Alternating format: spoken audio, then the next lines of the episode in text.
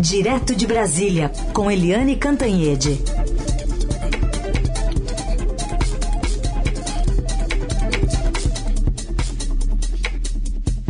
Oi, Eliane, bom dia. Oi, bom dia, Raicem, Carolina, ouvintes. Eliane, bom dia, bem-vinda. Vamos começar falando sobre o Prêmio Nobel da Paz, edição 2021, que foi para esses dois jornalistas, né, a Maria Hess e o Dmitry Muratov. E foi importante também o recado dado pela Academia né, Real das Ciências da Suécia de que é, eles têm uma luta corajosa, tanto nas Filipinas quanto na Rússia, e que a liberdade de expressão é uma pré-condição para a democracia e para uma paz duradoura. Recado para muita gente, né? Recado para muita gente. Aliás, a academia uh, frisa isso ao, ao explicar, né, ao justificar o prêmio. Ela diz que uh, o mundo né, vive uma situação cada vez mais complicada nessa área da liberdade de expressão, da liberdade das pessoas e com aí a, a avalanche, né, ou a escalada do autoritarismo. Foi, sabe, muito, muito impactante esse prêmio para os colegas, né, Maria Ressa das Filipinas e o Dmitry Muratov da Rússia, porque muitas vezes a prática do jornalismo, a luta contra a corrente, a defesa das instituições, da federação aqui no Brasil, dos direitos das pessoas, é, do direito à liberdade, à democracia, nem sempre é uma luta muito fácil, né? Por exemplo, o Dmitry lá da Rússia, ele é, é editor, diretor de um jornal que é chamado Novaya Gazeta, né, Nova Gazeta. E seis jornalistas desse órgão já foram assassinados. Vocês veem que a coisa é feia, né? E a Maria é, Ressa da, das Filipinas, ela é de um órgão independente, ela é de um, é, de um site, é, de defesa da democracia. E é, nas Filipinas você tem um governo ditatorial, um governo que está se tornando dia a dia cada vez mais é, ameaçador preocupante.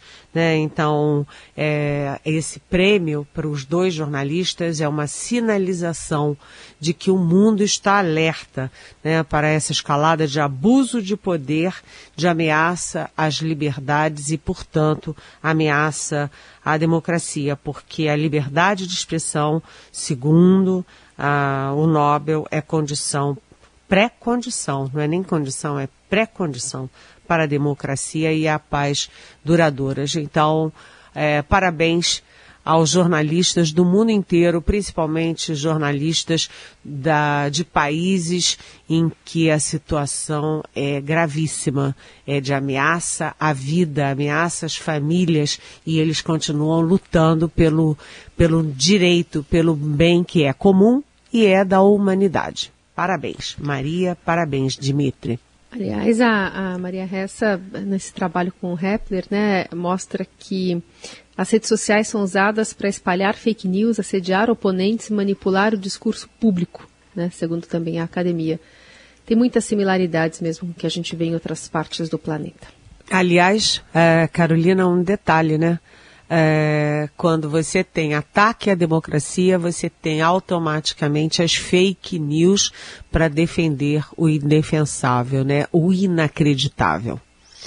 É, aliás, é, só mais um detalhe, antes de mudar de assunto, a gente vai falar de CPI, porque a Maria, além de ter esse nome lindo, né, Maria, é, é país onde o presidente, quando era candidato, o, o Rodrigo Duterte, é, chegou a estabelecer meta, né, para armar a população e matar traficante e ladrão. Tinha que matar cinco por semana, era a meta dele, e com recompensa de 100 dólares por 100 dólares para quem é, ferisse e mil dólares para quem matasse. Então tinha até recompensa. É, é esse o quadro, esse, acho que é esse o contexto. Alguém que defende armamento da população. É, é, e diz que aqui no Brasil a gente tem uh, o presidente Jair Bolsonaro armando, uh, criando decretos, medidas provisórias, projetos, enfim, um arcabouço legal aí enorme para facilitar armas nas mãos de civis e para aumentar a munição nas mãos de civis. E ele diz que é para quê? Porque povo armado é, jamais será subjugado. É, eu acho que não. Eu acho que povo armado mata o povo armado e não armado. É. Bom, outro assunto do dia, CPI da Covid, que ontem teve dois depoimentos do advogado e cliente da Prevente Tadeu Frederico de Andrade e do médico que trabalhou para a empresa por oito anos, o Walter Corrêa de Souza Neto. Mas o, o senhor Tadeu, é, ao apresentar os primeiros sintomas da Covid, em dezembro do ano passado, ele contou isso, fez uma teleconsulta com o médico da Prevent e mesmo sem o, o exame para comprovar o contágio pelo vírus, recebeu em casa o kit Covid, os remédios não ajudaram, ele foi internado às pressas pra, na UTI e fez um relato assim comovente de uma ligação para as filhas dele. Esse período de UTI durou praticamente mais ou menos uns 30 dias, quando uma das minhas filhas recebe um telefonema comunicando que eu passaria a ter os cuidados paliativos. Seria ministrado em mim uma bomba de morfina e todos os meus equipamentos de sobrevivência na UTI seriam desligados. Inclusive, se eu tivesse alguma parada cardíaca, teria recomendação para não haver reanimação. Bom, Irene, o que eles contaram lá, o, o, o, paciente, o médico, é que ali cuidados paliativos não é no contexto humanitário, como deve ser, mas no contexto de reduzir custos. É, exatamente, né? Uh, a Prevent Senior fazia isso, como você teve uma, uma pandemia, leitos é, sobrecarregados, é, aquela correria, a Prevent Sênior fazia isso. Olha, paciente na UTI, tem que tirar esse paciente de lá ou ele morre por bem ou ele morre por mal, é mais ou menos isso. Eles largaram o seu Tadeu para morrer, não é? A tentativa deles foi exatamente isso. Olha, desliga esses aparelhos, é, vamos liberar esse leito aí e larga ele lá para morrer. É, o paliativos nesse caso era o seguinte, ó, ele não tem jeito mesmo, larga ele aí para morrer. Mas ele tanto tinha jeito, né, de sobreviver, que ele pegou um avião, veio sozinho para Brasília, tá forte, saudável, se expressando muito bem. É, e mostra que tem muita vida pela frente, uma vida para viver, uma vida para dar para os filhos, os netos. Ele está inteiraço, mas se dependesse da Prevent, ele teria morrido. O depoimento dele foi sinceramente muito impactante, assim, um fecho de ouro na CPI. E aí eu tenho amigas que choraram, choraram copiosamente com esse depoimento, porque inclusive uma delas, a avó era, era cliente da Prevent Senior e a avó morreu e ela chorava, chorava, foi muito, muito impactante. E aí você teve também é, o Dr. Walter, que deu um depoimento também muito impactante. É, eu acho muito grave naquele momento em que ele fala que ele, os médicos eram obrigados a não usar máscaras quando eles já, já havia uma pandemia, quando eles já atendiam doentes é, contaminados, que eles estavam sujeitos a risco, sabe? E eles não podiam usar máscara. E aí a gente pensa, mas por que, né, isso? Por que será que a Prevent estava brigando com máscara, brigando contra tudo e impondo esse kit Covid? As pessoas nem eram vistas pelo médico, ligavam lá, tô tossindo, toma, é, toma esse kit cloroquina, ivermectina, etc. Há uma conexão que vem de cima. Há uma conexão com o gabinete, é, paralelo lá da presidência da República e há aí uma conexão também muito clara com a ANS, que é a agência reguladora dos planos de saúde, e com o Conselho Federal de Medicina, o CFM. que não viu nada disso.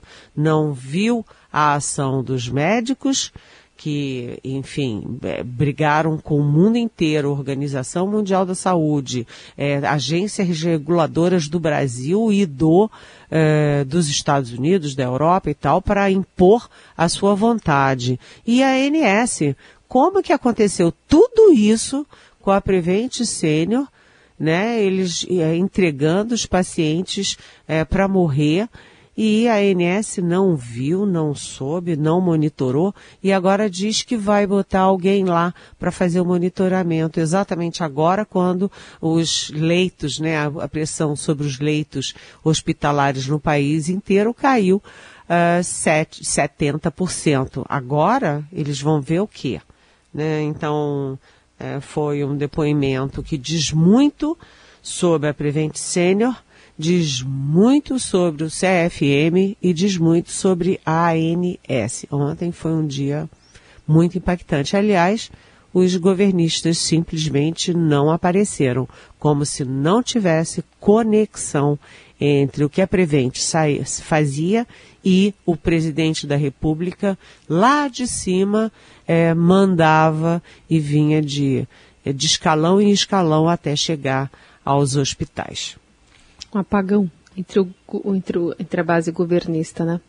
Eliane, queria te ouvir sobre a convocação, novamente, do ministro da Saúde, Marcelo Queiroga.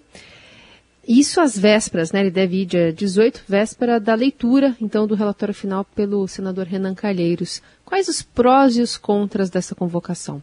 É, é uma boa pergunta, Carolina, porque essas, essas duas perguntas, né? É, é bom ou é ruim? Né? Estão é, é, pairando sobre a CPI. Lá há muitas dúvidas ainda se deve-se ou não convocar o Marcelo Queiroga para um terceiro depoimento. Né? O Marcelo Queiroga, segundo o vice-presidente da CPI, o senador Randolfo Rodrigues, ele vem se pazuelando ao longo do tempo, e aí eu acrescentaria, é, além de pazuelando, ele está bolsonarizando também é, ao longo do tempo. Nos, nos primeiros depoimentos, o Dr. Queiroga parecia uma pessoa bastante razoável.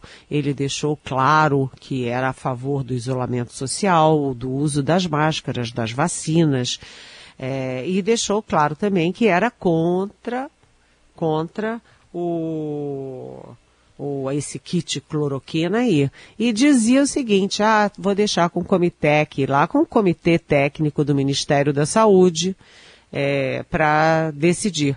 E o que, que aconteceu exatamente ontem? Ontem, o comitê que ia é, aprovar uma resolução dura, né, é, desautorizando o uso de, de ivermectina, cloroquina, essas coisas todas, é, agora não mais para pacientes inter, é, na UTI, mas também para pacientes é, internados, não vale para prevenção, não vale para nada, né? Para cuidados é, iniciais, nem para cuidados finais, nem para coisa nenhuma. E aí, tudo pronto para aprovar, veio uma ordem, aspas, de cima, ou seja, veio lá de cima do Palácio Planalto para o gabinete do ministro e suspenderam essa, essa votação. É, então, o depoimento do Marcelo Queiroga, que ainda não está certo na CPI, é, ele pega o Ministério da Saúde numa fase péssima. Primeiro, é, eles já cancelaram a vacinação de adolescentes, depois tiveram que voltar atrás.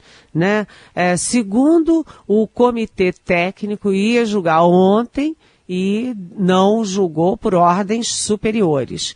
É, terceiro, a capitã cloroquina, que é aquela médica Maíra, Maiara, Maíra, é, Mayra, né? Pinheiro, né? né? Mayra Pinheiro, ela entrou com um BO na polícia, acusando o chefe de gabinete, o braço direito do ministro Queiroga, de estar ameaçando, que está fazendo ameaças contra ela. E por quê? Porque, segundo ela, o chefe de gabinete diz que ela e o ministro Onix Lorenzoni é, trabalham, sabotam Queiroga e querem derrubar o Queiroga. Ou seja, em vez do Ministério da Saúde estar com todas as energias voltadas para o combate à pandemia legitimamente, legalmente, Nada, eles estão lá brigando entre si.